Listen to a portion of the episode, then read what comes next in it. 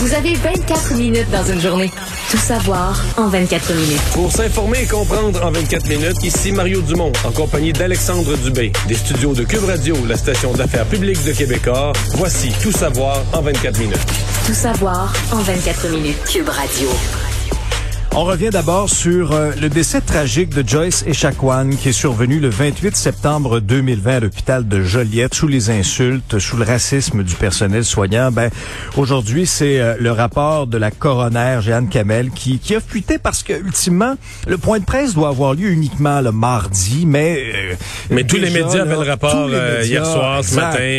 Ouais, ouais. Et, et, refaisons d'abord là les grandes lignes puisque c'est quand même le plusieurs plusieurs pages, mais voici que vous devez savoir de ce rapport-là? D'abord, euh, le décès de Joyce Echaquan, bien qu'il soit accidentel, on apprend que ce que la coroner conclut, le racisme et les préjugés dont la mère de famille Atikamek de 37 ans avait fait l'objet ont certainement été contributifs à son euh, à son décès. C'est ce que nous révèle ce rapport d'enquête là. On, on, a appris également que Joyce Echaquan était décédé des suites d'un œdème pulmonaire.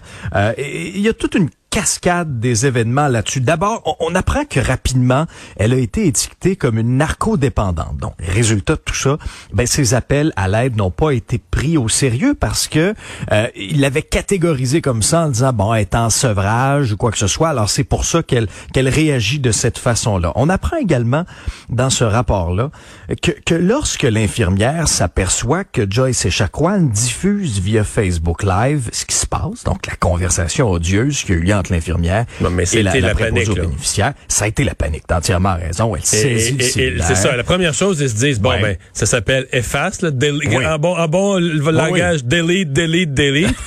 et là, se rendre compte que c'est un Facebook Live. Donc, c'est une diffusion. C'est ça. Alors, c'est pas possible de, de l'effacer. C'est déjà parti sur le web.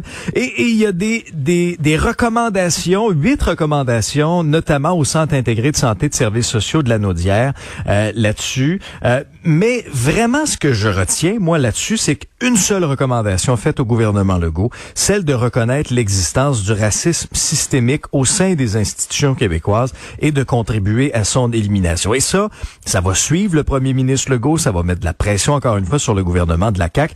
Euh, tu as fait en entrevue ce matin Gabriel Nadeau-Dubois de Québec solidaire. Je te le fais entendre dans un instant. Mais il y a Éric Kerr aujourd'hui qui a été euh, donc le seul député de la CAQ dans l'œil du public, faisait un point de presse sur la cybersécurité.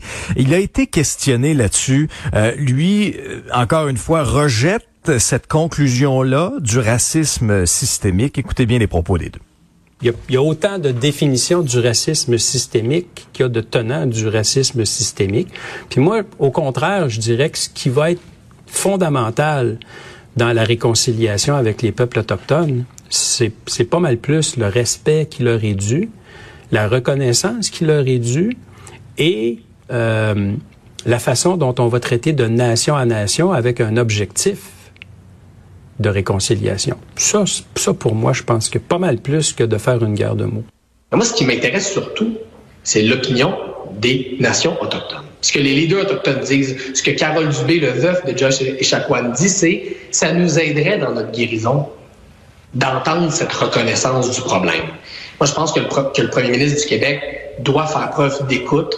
Je pense qu'il doit reconnaître que son blocage sur les mots retarde le processus de réconciliation, le processus de guérison, qui devrait reconnaître euh, qu'il a fait une erreur. je pense que le Québec mérite un premier ministre qui est capable de reconnaître ses erreurs, d'aller de l'avant, puis de retisser le lien de confiance qui est tellement magané euh, avec les nations autochtones. Je, vais dire trois choses. D'abord que c'est un peu étonnant que la coroner, généralement les coroners s'en tiennent vraiment aux faits euh, font des recommandations très concrètes sur qu'est-ce qui doit être amélioré. C'est un décès survenu, puis le coroner mhm. constate les, circonstances, les causes, puis il va faire des recommandations pour que ça se reproduise plus. Et surtout quand c'est un cas particulier, quelque chose de grave euh, comme ça, euh, plein d'enjeux. qu'est-ce qui s'est passé? Là, j'ai eu l'impression que la coroner mettait le pied un peu de l'autre côté de la clôture, dans la prise de position dans un débat politique. Je comprends qu'elle, elle l'insère dans sa logique pour que les choses se reproduisent plus. Faudrait reconnaître le racisme systémique, mais c'est pas, euh, c'est pas une recommandation euh, concrète et directe de coroner. C'est plus une, un choix de mots, un choix de vocabulaire qui est inscrit dans un débat politique ou par exemple à l'Assemblée nationale, il y a deux partis d'un bord, deux de l'autre. là. Hmm. Donc est-ce que tu veux vraiment comme coroner aller là? Ça, j'ai été étonné. Deuxième chose négative, c'est que on vient d'entendre les réactions, les points de presse des uns ou des autres, les réactions. Ben, quand tu fais dans le rapport du coroner une guerre de mots, t'amènes dans des réactions une guerre de mots. Euh, et non pas, la coroner n'a pas réussi à amener le débat sur les gestes concrets qui devraient améliorer les soins de santé euh, pour les Premières Nations. Mais euh, Gabriel Nadeau-Dubois me disait quand même ce matin en entrevue quelque chose de sage. Si le premier ministre refuse, ce qui, est, le cas, à mon avis, qui ne changera pas, euh, de, reconnaître ou de, prendre comme prisme d'analyse le, racisme systémique, cette notion-là, ben ça y met une pression pour nous livrer des résultats.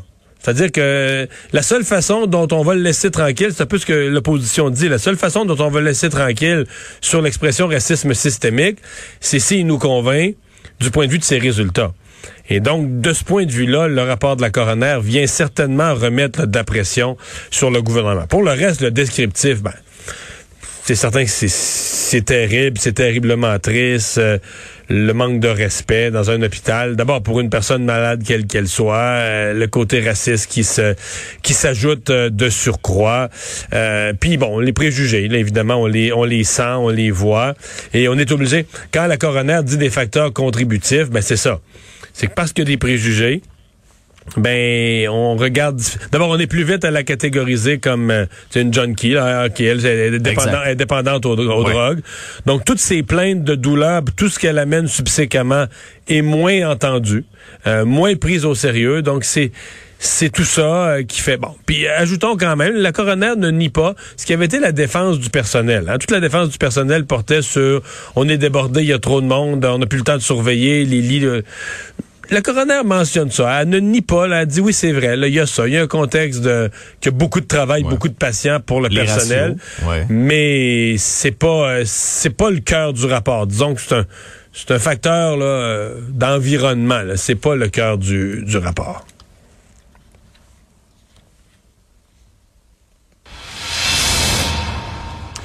On est au lendemain de, de, cette première journée nationale de vérité euh, et de la réconciliation. Et ce qui retient l'attention beaucoup, ce sont les critiques à l'endroit du premier ministre Justin Trudeau euh, et ses vacances du côté de Tofino, euh, destination euh, dans, dans l'Ouest canadien, pas très loin. Destination de, de, choix. Je suis jamais allé, mais ça a l'air que c'est Semble-t-il que c'est très beau. ouais, ouais. Semble-t-il que c'est très beau. Mais le moment pour y aller est, est vraiment mal choisi aux yeux de plusieurs personnes. Je te, fais part de certaines critiques là, euh, entre autres, euh, ça a été le cas de euh, l'association des femmes autochtones du Canada par par la bouche de Lynn Grou, leur sa directrice générale, qui dit et je la cite la, la décision de s'esquiver entièrement le jour même de la Journée nationale de vérité et de la réconciliation est stupéfiante par l'ampleur de son insensibilité et de son mépris pour ce que les Premières Nations, les Métis et les Inuits ont subi par la suite de la colonisation. Elle va même encore plus loin en qualifiant, là, sais, parce que M. Trudeau a fait, euh, a participé à un hommage là, mercredi soir là, devant, devant donc le Parlement, devant la, Chambre des communes du côté d'Ottawa, euh, a fait un discours euh, comme seul M. Trudeau sait le faire, rempli d'émotions et parfois de, de théâtre et, et écoutez, là, elle dit, c'est pas rien, là, ses paroles sonnent incroyablement creuses. Alors, c'est pas, euh, pas rien, là. M. Trudeau, lui, c'est un petit peu expliqué en disant sur Twitter hier qu'il avait quand même parlé au téléphone avec des survivants de pensionnats d'un peu partout au pays, a écouté leur histoire. Mais c'est particulier aussi ce qu'on a assisté comme scène. On voit ça des fois, les, espèces de, de, de paparazzi ailleurs. Et là, dans ce cas-ci, c'est Global News qui a pourchassé le premier ministre sur la plage de Tofino, a tenté d'avoir une réaction. Euh, mais, mais vraiment, je suis curieux de t'entendre là-dessus, Mario. Il y a, plusieurs bouts à prendre ça, mais c'est commençons par ça. commençons par ça. réglons ça tout de suite. Est-ce que je suis mal à l'aise avec euh, des caméras, des journalistes rendus sur la plage dans le domaine privé du premier ministre? Très mal à l'aise. On n'a pas l'habitude de voir ça ici, non, me semble. Hein? Non. Et, Global News se défend en disant, ils, ils disent pas que ça va être leur nouvelle politique, ils reconnaissent le caractère exceptionnel de ça, se défendent en disant, écoute bien, s'il avait mis à son agenda, je suis en vacances, on n'aurait jamais fait ça, là. Il a mis à son agenda qui était au travail, à Ottawa. Et il est là le problème. Et donc, eux disent, ben, nous, comme médias, ça nous donne comme une espèce de devoir de montrer, là, montrer étant montré à la caméra, à la population, que c'est pas vrai. Comprends? Voilà où il est vraiment, là. Ouais. Puis là, euh, une fois que tu es en vacances, là, tu fais des téléphones, là, on comprend que c'est des... Ça, c'est les, les services de communication. D'abord, on le saura là, pas, là, qui a parlé, ce qui a vraiment... Tu sais, mettons que je te dis, toi, tu fais des téléphones à travers le Canada, du Yukon à Terre-Neuve, qui t'a appelé, qui t'a pas appelé, t'as peut-être pas fait un téléphone. C'est c'est tellement non... Je pense, je prends sa parole, là, qu'il a fait un ou deux Ouais. téléphones, mais tu comprends, c'est... c'est, c'est c'est sans objet là, jusqu'à un certain point. Il était en vacances, on a vu les images, il était à la plage. Bon, est-ce qu'il a le droit des vacances? Oui. Mais le moment, il est vraiment, là, tu dis, ça peut comme pas être pire. C'est pas juste un jour férié important. C'est un jour férié qu'il a créé Non, tout à fait. cette année. C'est la première, euh, c'est la première fois qu'on souligne cette journée d'un jour férié qu'il a mis au monde lui-même, qu'il a créé le printemps passé, qu'il vient juste de créer. Bon, je te mets ça à la limite. Mettons là que sur le plan familial, faut qu'il parte sa conjointe. Il n'y a pas beaucoup de journées disponibles. C'est celle-là ou pas pantoute. Il veut prendre des vacances. Le à mon avis, le minimum vital aurait été de participer à l'événement auquel que tu as bien décrit euh, le soir d'avant, mercredi soir. Et d'être clair, d'y participer, puis de dire, ben voilà, euh, le lendemain, malheureusement, je dois partir en vacances, je dois quitter, etc., avec ma famille, puis tout ça, je serai, où je serai en privé avec ma famille, euh, je vais avoir une pensée pour les Autochtones, mais ma célébration, c'était mercredi. Je pense que ça aurait chialé. Je pense que dans, tu comprends, dans des, des, des, des émissions comme La Joute, puis tout ça, ça, ça, aurait, ça aurait fait placoter, mais pas avec la même agressivité. Les gens auraient été moins durs, parce que les gens auraient dit, bon, y aurait-tu dû, y aurait-tu pas dû, puis tu sais, au moins il nous l'a dit, puis il était là quelque chose la veille au soir, puis tu sais, ça aurait, ça aurait, ça aurait jasé, mais là, j'essaie de voir comment tu peux le défendre? Au-delà de dire que les caméras, c'est Eve qui était rendu chez lui, là, dans- mais comment tu peux le défendre? Écoute, il crée une journée, qui dit d'une importance capitale pour les Autochtones, tellement qu'on met tout le monde en vacances. On arrête l'économie, on, met on donne congé férié aux gens.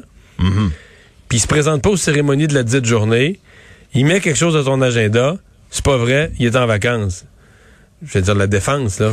Excuse-moi, je la trouve pas, là. Ouais, Je- mais est-ce que c'est moi, Mario, ou, ou tant le, le premier ministre Trudeau et le premier ministre Legault, ni, ni un ni l'autre, ne, ne, ne se sont pas démarqués pour les bonnes raisons? Non, ils n'ont pas réussi leur journée. Là. Ils Hein? n'ont pas réussi leur journée euh, du tout, du tout. Leur première journée vérité et réconciliation, là, euh, ça n'a pas été une journée de succès pour les chefs politiques, ni à Québec, ni à Ottawa. Je conclus, il faut passer aux autres sujets, en disant que dans le cas de M. Trudeau, ben, sans vouloir faire de caricatures méchantes, il reste, qui- tu sais, toute la campagne électorale, ça vient de se terminer. Qu'est-ce que disait Jock Meeting tous les jours? C'est M. Trudeau, il a les belles paroles, mais il le fait pas. tu vois, il dit, et, et- et- et c'est comme si ça, ça vient exactement s'inscrire dans cette caricature que ses adversaires font de Justin Trudeau. Le gars qui crée une journée, le gars qui sait ce qu'il faut dire, qui dit les belles choses, on va avoir une journée pour les Autochtones, c'est tellement important la réconciliation. La journée arrive, il est pas là. C'est cette impression de le, discours parfait, la bonne chose à dire, les paroles souhaitables au moment sensible, mais ça c'est pas toujours suivi par des actions concrètes. Tout savoir en 24 minutes. Le bilan COVID du jour, euh, 643 cas aujourd'hui, 6 décès supplémentaires. Euh, une personne de moins euh, euh, hospitalisée pour un total de 310, 7 de moins aux soins intensifs pour un total de 84. Euh, bon, euh, ça peut nous paraître beaucoup, mais quand on regarde les décès, il y a peut-être aussi un lien de cause à effet là-dedans, là, euh, parce que bon, euh, oui, il y a des gens qui s'en sortent aux soins intensifs en vie. Malheureusement, l'autre scénario est vrai aussi. Plus de 35 000 tests effectués et euh, moi aussi, euh, quand j'ai vu ce chiffre-là, Mario, plus de 18 000 doses de vaccins. Ouais, une euh, meilleure journée aujourd'hui.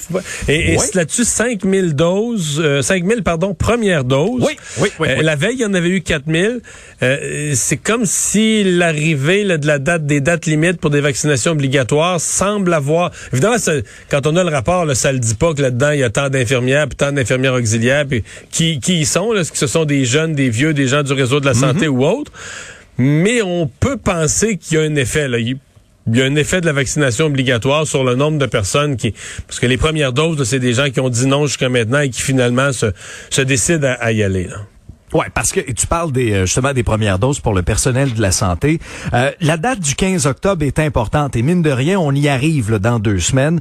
Et pour essayer de de contrer euh, ce, ce, ce, départ massif ou de suspension en fait qu'on va avoir, combiné au fait qu'il nous manque à peu près 4300 infirmières, il y avait cette espèce de programme là lancé par le ministre de la Santé Christian Dubé, le premier ministre Legault, avec plus d'un milliard de primes de toutes sortes pour ramener les infirmières dans le système de santé.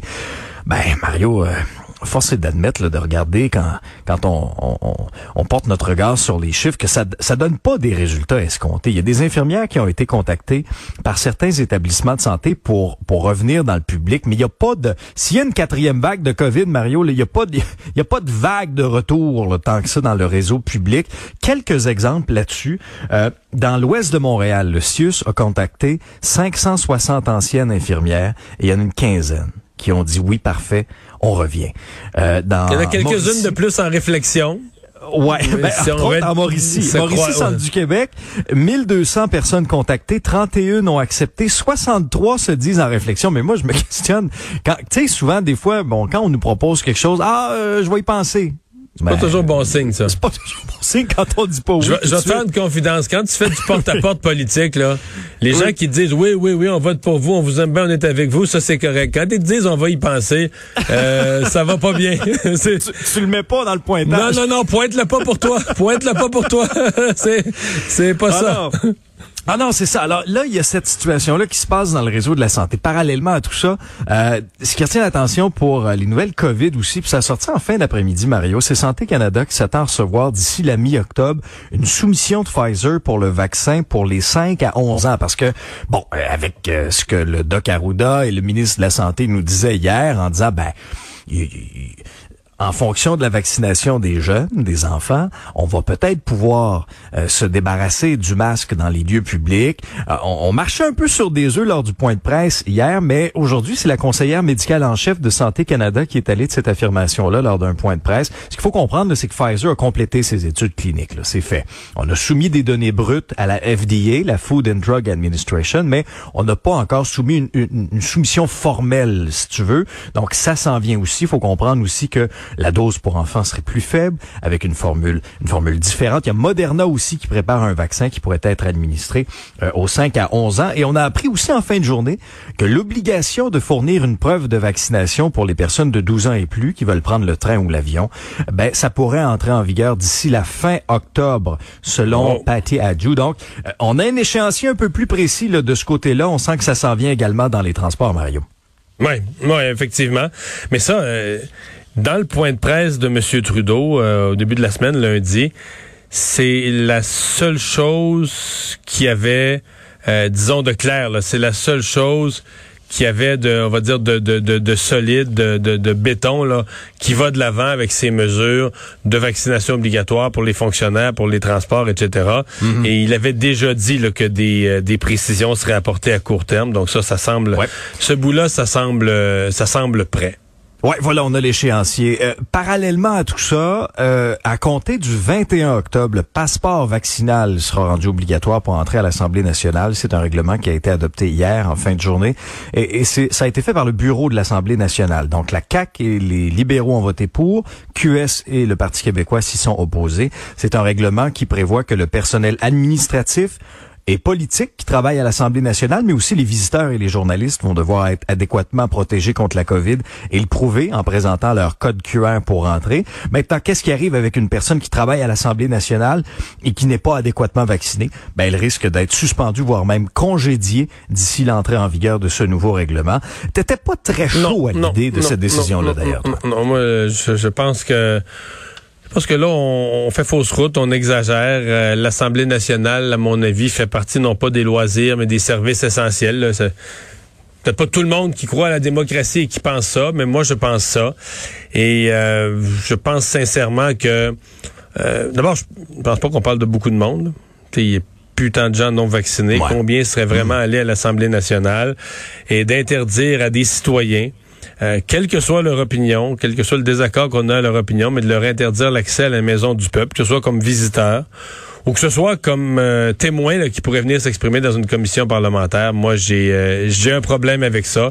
Et euh, et tu sais, l'argument qui est utilisé, l'exemplarité, mais l'exemplarité, c'est de faire vacciner les députés, là.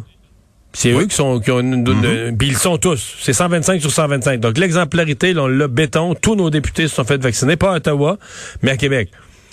Et donc, euh, veut dire que qu'un citoyen anti-vaccin euh, vienne à l'Assemblée euh, parce qu'il présente son point de vue sur euh, un autre sujet, sur le projet de loi, fait pas moi 53, vient présenter son point de vue à l'Assemblée. Lui, on ne demande pas d'être pas d'être un exemple, il n'y a pas d'exemplarité, c'est-à-dire qu'il lui n'est pas un exemple pour le public. il fait ses affaires. L'exemple, c'est, ce sont à mon avis les élus. C'est correct. ils sont déjà, ils sont déjà vaccinés. Dans le journal ce matin, euh, on revenait sur, sur toute la saga du programme C-Series de Bombardier. Euh, Québec a perdu énormément d'argent dans cette transaction-là qui a permis à Airbus de, de s'emparer du programme. Le placement d'1,3 milliard investi par le gouvernement de Philippe Couillard en 2016 dans ce programme d'avion C-Series qui est devenu euh, Airbus par la suite, le A220, ne vaut ultimement finalement plus rien aujourd'hui. Euh, c'est l'actuel chef euh, du Parti libéral, Dominique Anglade, qui à l'époque était ministre de l'économie, qui avait même déclaré, c'était en juillet 2018, qu'avec cette transaction-là, le gouvernement allait en bout de ligne faire de l'argent. Mais là, en raison des impacts de la pandémie dans toute l'industrie aéronautique, on sait, là, qui a été lourdement affectée, ils n'ont mangé une claque, là, euh, avec la fermeture des frontières, les appareils qui étaient cloués au sol, etc., etc., ben, Québec a dû déprécier ultimement cette année de 289 millions de dollars la valeur de son placement dans la 220. Et, et c'était les dernières sommes qui étaient encore visibles là, sur le 1,3 milliard prêté par le gouvernement. Maintenant, Mario, selon l'entente avec Airbus, le gouvernement du Québec, qui possède 25% des parts dans la C-Series, devra les vendre ultimement au plus tard, le 1er janvier 2026. Maintenant, est-ce que ça vaudra davantage rendu là? Ça, c'est la question. Ouais. Je, suis moins, ben, je suis moins pessimiste. Euh, là, on prend, on prend dans le rapport la valeur actuelle. Parce qu'on voit que la valeur actuelle, c'est aussi le gouvernement actuel. Euh, c'est pas, pas, ça se peut des fois, au livre, euh, on a mieux prendre une perte, montrer que l'ancien gouvernement a fait des grosses gaffes. Là, et, euh, mais dans les faits, d'abord, la C-Series, c'est aujourd'hui l'Airbus A220, c'est un avion qui va très bien. On comprend que la division fait pas encore d'argent parce que c'est encore un nouvel avion, la construction, etc. Ça prend quelques années en aviation, mais d'ici d'ici 2026, la possibilité que la pandémie euh, nous lâche un peu et que cet excellent avion, parce que s'il y a une chose qui est unanime, c'est que c'est un excellent avion. En fait, ah probablement, probablement un des meilleurs présentement au monde. Mm-hmm. Euh, donc que cet avion commence à faire de l'argent. Donc moi, j'ai pas euh, je veux dire, comme des fois, là, tu sais, des, tu peux avoir des actions en bourse qui ont baissé, qui ont baissé, qui ont baissé, là. Mais si tu penses que les choses fondamentales sont bonnes, ça va remonter un jour. Je pense que comme Québécois, nos actions là-dedans. Bon, il reste toujours une question. Est-ce que c'était la bonne transaction? François Legault, par exemple, lui, euh, avait toujours défendu, et Pierre-Carl Pelado, qui était chef du PQ à l'époque, avait les deux ensemble pilonné euh, le premier ministre, Monsieur euh, Couillard, sur le fait qu'on sait pas la transaction qu'on aurait dû faire, qu'on aurait dû prendre l'actionnariat dans l'ensemble de Bombardier. Bon. Mhm. Mais une fois que c'est fait, puis il reste que on a eu quelque chose en retour. Airbus a créé sa division Airbus Canada, qui maintenant produit à Mirabel. C'est des milliers d'emplois, donc on n'a pas. Donc c'est pas euh, c'est pas parfait. C'est loin d'être parfait. Il y a une perte, il y a un danger de perte importante. Mais c'est pas aussi noir, je pense, que le portrait de dire qu'on a, on a mis 1,3 milliard, et on a tout perdu. Le dire ça, ce serait pas, euh, ce serait pas exact. Ouais. Un mot, euh, Mario, en terminant sur la, la prestation canadienne d'urgence qui a été déployée, on sait, à vitesse grand V au début de la pandémie. Ben, on s'aperçoit que ça a profité aux fraudeurs qui détenaient les données volées chez Desjardins. Euh, JE ce soir, 21h à TVA, va nous faire des révélations là-dessus en collaboration avec le, le, le bureau d'enquête. Et selon ce qu'on peut apprendre, c'est qu'en baissant sa garde pour distribuer rapidement l'argent, le, le fédéral leur a permis de s'en mettre plein des poches. Et ça, bon, on le savait déjà, en fait, avec le programme de la prestation canadienne oui, mais l'ampleur, l'ampleur euh, quand même renverse. on parle, on parle minimum des gens qui ont porté plainte à l'agence antifraude, là. 23 000. oui, c'est énorme. 20, mais non, mais, énorme, et ça, c'est pas tout parce que on dit la majorité des gens qui sont victimes de fraude portent pas plainte. Bien des gens connaissent même pas cette agence-là. Mhm. Donc, quand tu parles de fraude à coût de dizaines de milliers, c'est du jamais vu. C'est tout simplement renversant. D'abord, c'est beaucoup de citoyens qui se sont fait déranger dans leur vie, les carrés dans leur vie, parce que là, une fois que tu te fais frauder, c'est toi qui reçois... C'est toi qui reçois le T4, là, c'est toi qui reçois le relevé d'impôt comme quoi tu as eu de la PCU, tu ne l'as pas eu. Donc, plein de citoyens ont dû se débattre avec ça. Puis là, pour les finances publiques, je- on a fait un déficit de 350 milliards là, l'année de la, de la pandémie, mais il y a des raisons, là. Il y a des raisons. L'argent a vraiment. Puis oui, il fallait aider, oui, il fallait aider vite. Mais on a aidé un paquet de monde, on a aidé tout le monde. On savait plus qui avait besoin, qui avait pas besoin. Euh, vraiment, l'argent a, a- a coulé par les fenêtres et on en a. mais J'ai hâte de voir ça. Je vais regarder ça avec beaucoup d'intérêt, j'y ai Ouais, ce soir. là. Mais euh, je pense qu'on va avoir une, une démonstration d'une espèce de, de laxisme financier. Et ce que je trouve pire, là, moi, quelqu'un qui a, quelqu'un qui a volé, là, de la PCU, qui a volé le gouvernement pour plusieurs milliers de dollars, a créé, a ouvert un compte de banque pour quelques jours, a fait verser l'argent là-dedans, ferme le compte. J- J'espérerais au moins que cette personne-là dorme mal. Tu sais, de peur que, dire, regarde, la police va sonner à la porte, là, les, les- Et l'impression qu'on a, là, c'est que il y a, personne qui court après eux. Là, c'est au niveau des fonctionnaires, on n'a pas de traces, on sait pas, on n'a même pas pris assez de traces des gens pour pour se donner les outils pour faire la moindre enquête. Alors ça fait vraiment pas sérieux. Là. Ça fait vraiment un État euh, qui donne des millions de dollars à des bandits, puis personne court après eux. Ben, moi, ça me choque ça, terriblement. Résumer l'actualité en 24 minutes. Mission accomplie, Alexandre.